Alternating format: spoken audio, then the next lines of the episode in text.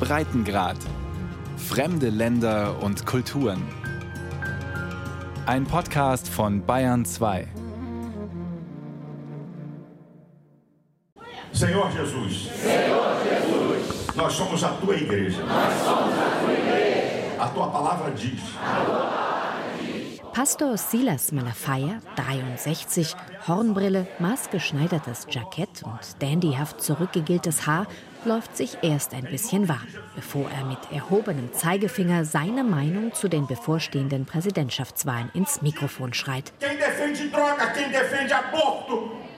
Wer Drogen verteidigt, wer Abtreibung verteidigt, wer die Homo-Ehe verteidigt, für den sind wir die Fundamentalisten.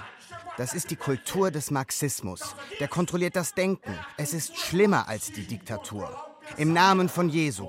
Die Korrupten, die Plünderer der Nation werden nicht an die Macht zurückkehren. Seine Worte hallen wieder aus rund 6000 Kehlen. Silas Malafaia ist ein mächtiger Mann in Brasilien. Der prominente Pfingstprediger ist Chef der evangelikalen Megakirche Assembleia de Deus Vitória in Cristo, der Versammlung Gottes für den Sieg mit Christus. Neben der Hauptkirche, hier in Peña, einem Arbeiterviertel in der Nordzone von Rio de Janeiro, unterhält sie rund 150 weitere Tempel im Land und hat rund 12 Millionen Anhänger. Damit die auch wissen, wo sie bei der Wahl ihr Kreuzchen setzen sollen, hat Malafaia seinen Kandidaten an diesem Tag gleich mitgebracht. Noch nie in der Geschichte Brasiliens hatten wir einen Präsidenten, der das christliche Volk, die Kirche Jesu und Gott so ehrte wie Jair Messias Bolsonaro. Jair Messias Bolsonaro.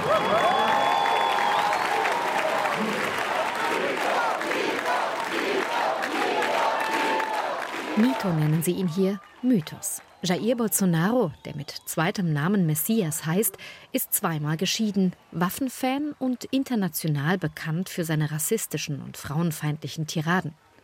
Die Pandemie, die in Brasilien fast 700.000 Menschenleben forderte, verhöhnte er als kleines Grippchen. Seine Familie muss sich derweil rechtfertigen, wieso sie mehr als 50 Häuser mit großen Packen Bargeld kaufte. Währenddessen brennt der Amazonas. Jetzt aber steht Jair Messias Bolsonaro neben Malafaia und lächelt andächtig. E Diesem Volk schulde ich Treue. Ich bin mir sicher, dass das Gute weiterhin das Böse besiegen wird. Meinen spirituellen Berater, so nennt Brasiliens Präsident den Pastor. Er ist einer seiner wichtigsten Unterstützer im Wahlkampf.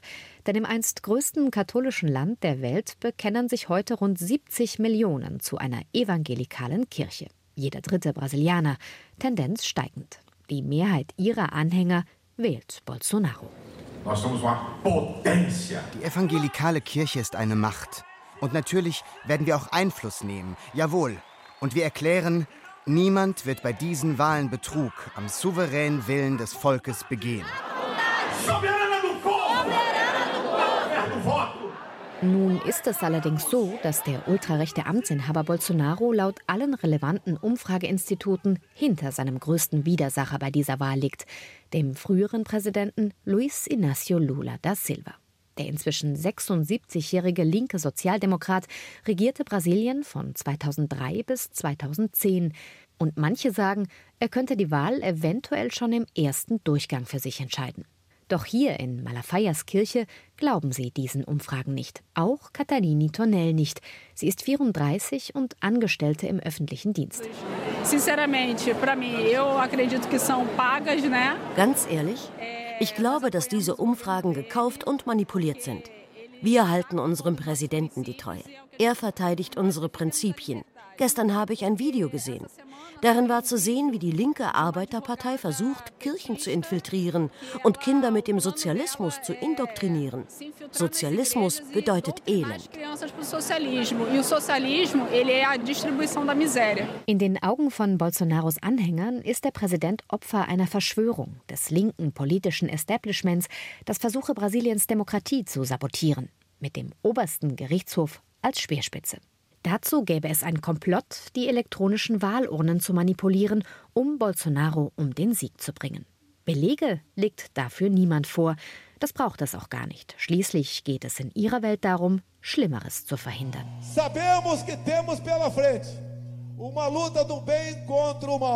Wir wissen, dass wir einen Kampf des Guten gegen das Böse vor uns haben. Ein Böses, das 14 Jahre lang in unserem Land gewütet hat, das fast unsere Heimat zerstört hätte und das nun an den Ort des Verbrechens zurückkehren will. Sie werden es nicht schaffen.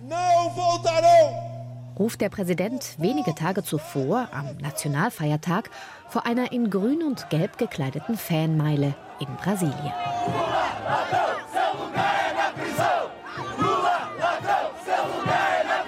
Lula, du Dieb, dein Platz ist im Gefängnis, singt die Menge zurück.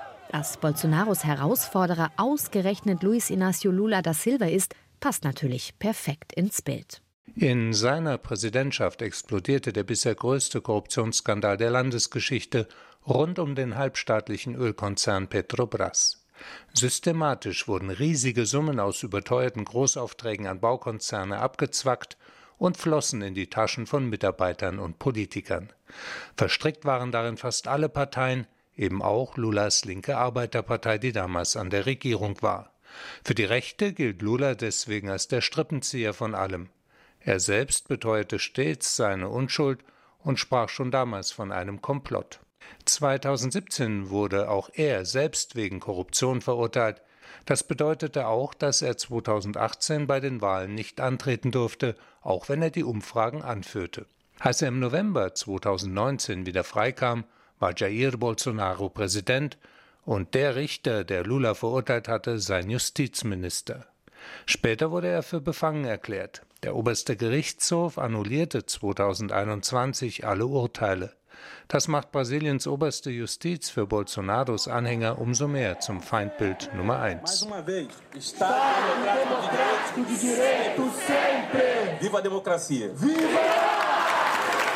Rechtsstaat und Demokratie immer steht auf dem Banner, das entlang der Arkaden von Rios katholischer Universität gespannt ist.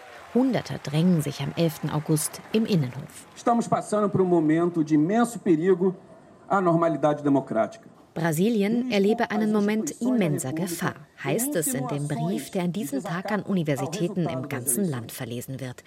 Ebenso unbegründete wie unbewiesene Attacken stellten nicht nur die Integrität des Wahlsystems in Frage, sondern auch die so hart erkämpfte Demokratie Brasiliens.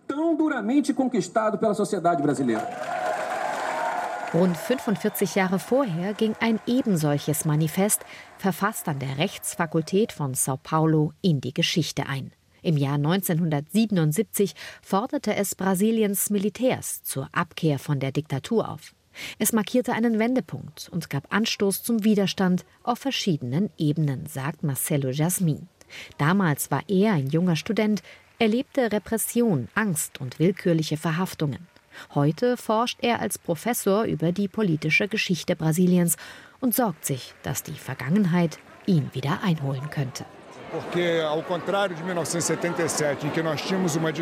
Damals befanden wir uns in einer Diktatur und kämpften dafür, eine Demokratie aufzubauen.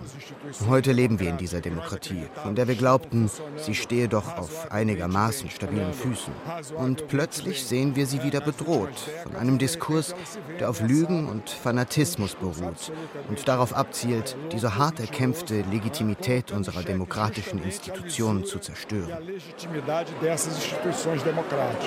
Der Name Bolsonaro taucht in dem Manifest nicht auf. Doch spätestens die Sprechchöre am Schluss lassen keinen Zweifel aufkommen.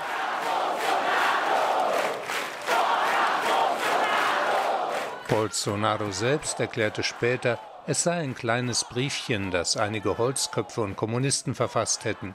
Unterzeichnet allerdings wurde das Manifest von rund einer Million Brasilianer und Brasilianerinnen, darunter Professorinnen und Bankiers, Minister und Studierende, Künstlerinnen, Industrielle und Gewerkschafter.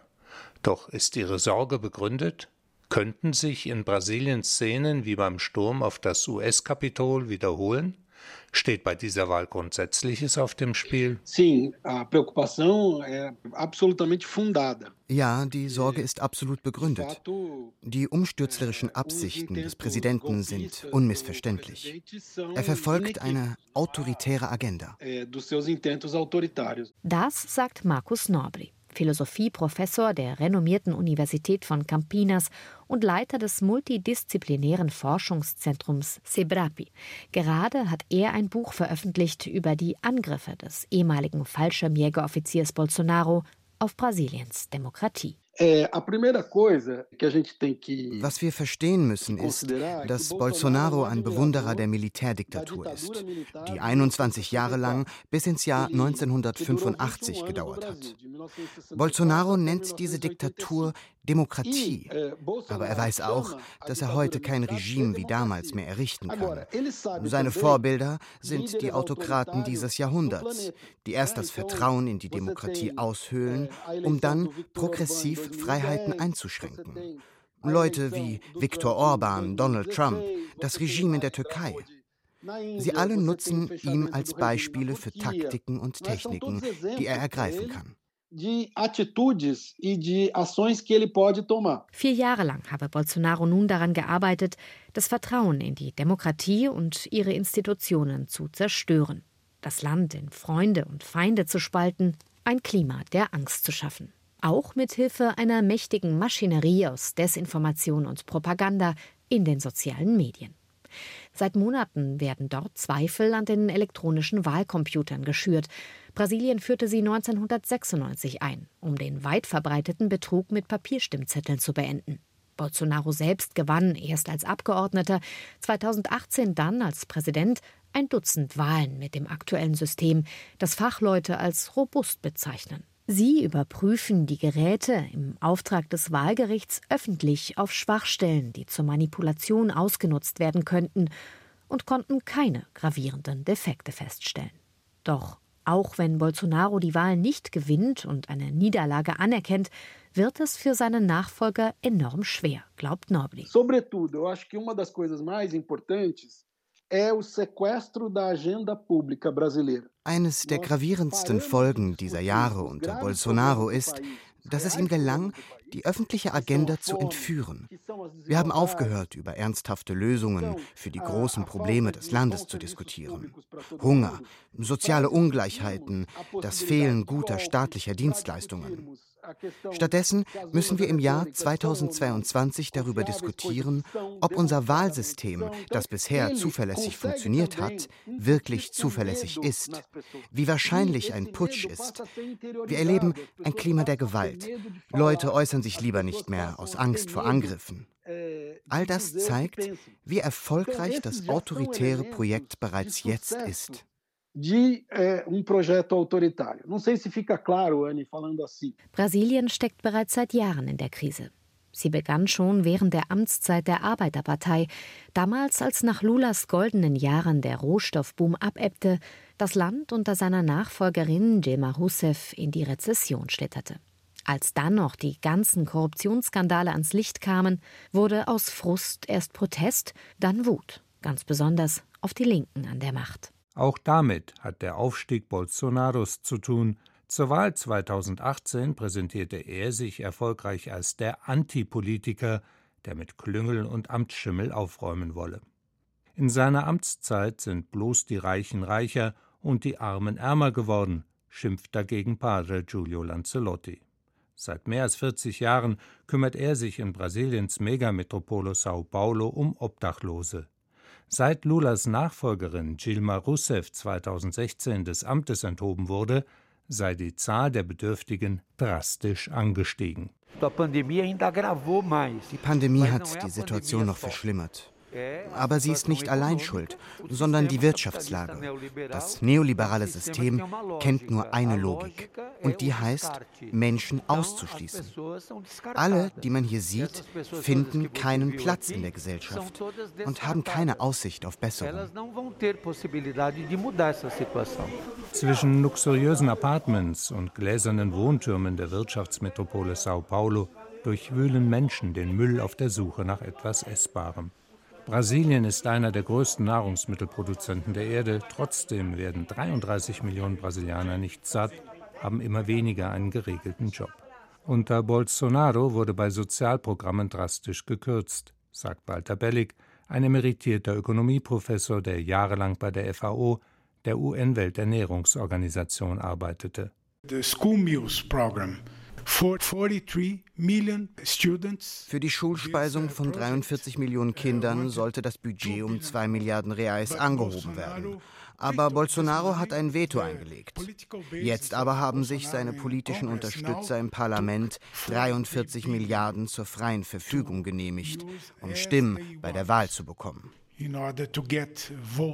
Allerdings kündigte Bolsonaro vor drei Monaten plötzlich ein umfangreiches soziales Hilfsprogramm an, pünktlich zum Beginn des Wahlkampfes. Kritiker bezeichnen das Ganze als Lizenz zum Stimmenkauf, doch die Zahlen scheinen ihm recht zu geben. Brasiliens Wirtschaft, die seit mehr als zehn Jahren stagnierte, wächst in diesem Jahr wohl um rund 1,5 Prozent und damit weit mehr als erwartet. Außerdem sank die Arbeitslosigkeit auf 9 Prozent und damit auf den niedrigsten Stand seit fast zehn Jahren, sagt Politikwissenschaftler Oliver Stünkel von der Hochschule Fundação Getúlio Vargas. Dieses Wachstum steht für die Erholung nach der Pandemie, ist aber auch den enormen öffentlichen Ausgaben geschuldet. Nachhaltig ist es nicht, denn Brasilien hat weiterhin große strukturelle Probleme und die neue Regierung, egal wer es sein wird, wird eine Schuldenbombe erben. Brasilien gibt zu viel Geld aus und das sorgt für Inflation und schreckt Investoren ab. Das ist eine große Herausforderung. Ich bin nicht sehr optimistisch, was die Wirtschaft betrifft.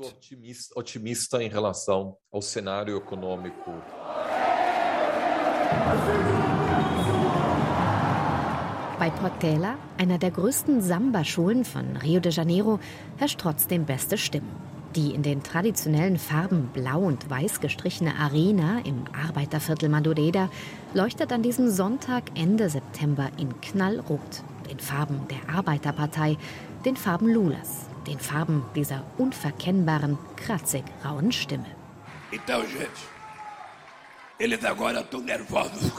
Auch wenn die anderen jetzt vielleicht nervös werden.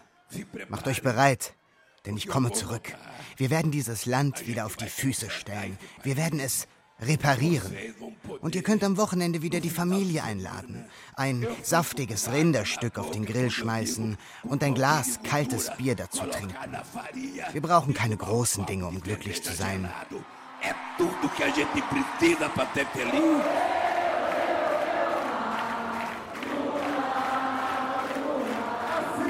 Der Ex-Präsident wird empfangen wie ein Popstar, auch mit 76 Jahren noch, die man ihm durchaus ansieht. Die Menge formt Daumen und Zeigefinger zum L. L wie Lula, die Antwort auf Bolsonaros Pistolengeste. Glesia Lins, 46, legt die Hand aufs Herz, ist den Tränen nahe. Für Lula ging ich damals zum ersten Mal wählen, sagt sie. Es gab noch nie jemanden wie Lula. Jemanden, der so viele Menschen mobilisiert hat. Seht euch das an. Ich habe immer von dem Tag geträumt, an dem Lula zurückkehrt. Linz ist schwarz und stammt aus Rios armer Westzone. Ihre Mutter, eine Hausangestellte, fuhr jeden Tag drei Stunden zur Arbeit in die wohlhabenden Viertel der Stadt, um die drei Kinder zu ernähren. Ohne Lulas Sozialprogramme, ohne spezielle Stipendien für Schwarze, wäre ich heute niemals hier, sagt die studierte Historikerin, die Geschichte an einer öffentlichen Schule lehrt. Es ist dieses Erbe, das Lula nun verteidigen will. Er eines von zwölf Kindern einer Binnenmigrantin aus dem armen Nordosten, das erst zum Metallarbeiter, dann zum Gewerkschaftsführer und schließlich zum Präsidenten aufstieg. Mehr als 30 Millionen seien während seiner Amtszeit aus der Armut geholt worden.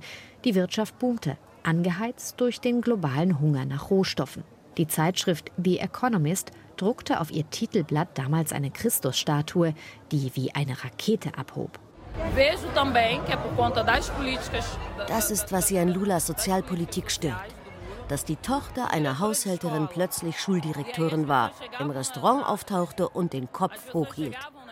Brasilien ist nicht das Land, in dem alle bunt und harmonisch zusammenleben. Es ist eine völlig ungleiche, hierarchisch organisierte und rassistische Gesellschaft.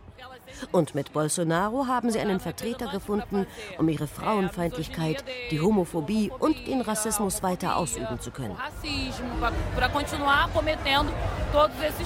Für seine Anhänger bleibt er der Volksheld, auch wenn auch bei Lulas Arbeiterpartei Frauen und Nicht-Weiße völlig unterrepräsentiert sind.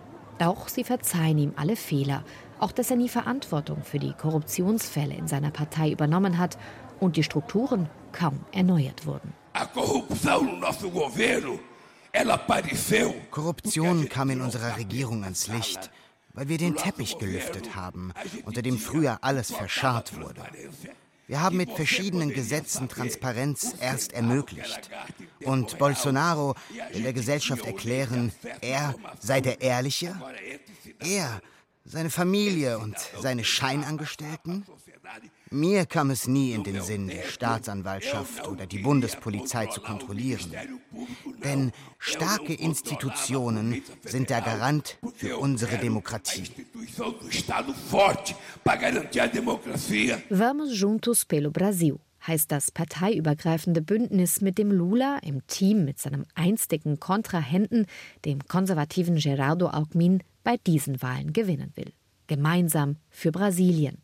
Man könnte es auch so lesen: gemeinsam gegen Bolsonaro. In den vergangenen Wochen gelang es ihm zudem, Unterstützer aus verschiedenen Lagern mit ins Boot zu holen. Die wichtigsten Künstler des Landes gehören dazu, sowie digitale Influencer, aber auch einflussreiche Unternehmer und Banker. Dazu der ehemalige Präsident des obersten Gerichtes, Joaquim Barbosa, sowie die einstige Umweltministerin Marina Silva, die seit 2014 eigentlich mit der Arbeiterpartei gebrochen hatte. Und Lula weiß, mit keinem Thema könnte er, im Falle seiner Wahl, Brasilien auch international wieder Gewicht geben und Allianzen schmieden, wie mit einer entschiedenen Kehrtwende bei der Amazonaspolitik. Wir müssen die staatliche Kontrolle über den Amazonas wiedererlangen, um von Souveränität sprechen zu können. Wir werden der Gesellschaft sagen, kein illegales Eindringen mehr in die indigenen Schutzgebiete, kein illegaler Bergbau mehr. Die Wissenschaft zeigt, wir können mehr gewinnen, wenn wir den Amazonas erhalten, wenn wir das Ökosystem und die Biodiversität nachhaltig nutzen, statt den Wald abzuholzen. Dieses Land braucht Ordnung. Die Stimmung ist aufgeheizt, geteilt in eine Freund-Feind-Logik. Aggressionen nehmen zu. Es gab bereits tödliche Angriffe auf Lula-Anhänger. Was bei einer möglichen Niederlage Bolsonaros wirklich geschieht, das ist die große Unbekannte bei dieser Wahl. Drohngas-Szenen wie beim Sturm auf das US-Kapitol in Washington im Januar 2021? Viele Brasilianer haben sich während Bolsonaros Amtszeit Pistolen, Revolver oder Gewehre zugelegt, auch infolge mehrerer Dekrete, die den Zugang zu Schusswaffen flexibilisiert haben. Die Zahl der Waffenlizenzen ist um fast 500 Prozent gestiegen. Niemand weiß, wie die Sicherheitskräfte reagieren oder die Generäle, die in Bolsonaros Staatsapparat Schlüsselpositionen bekleiden. Der Präsident selbst sieht es so. Ein bewaffnetes Volk lässt sich nicht versklaven sagte er einmal, und ein anderes Mal, nur Gott könnte ihn aus dem Amt entfernen. Schon der Wahlkampf ist ein Stresstest für die größte Demokratie Lateinamerikas.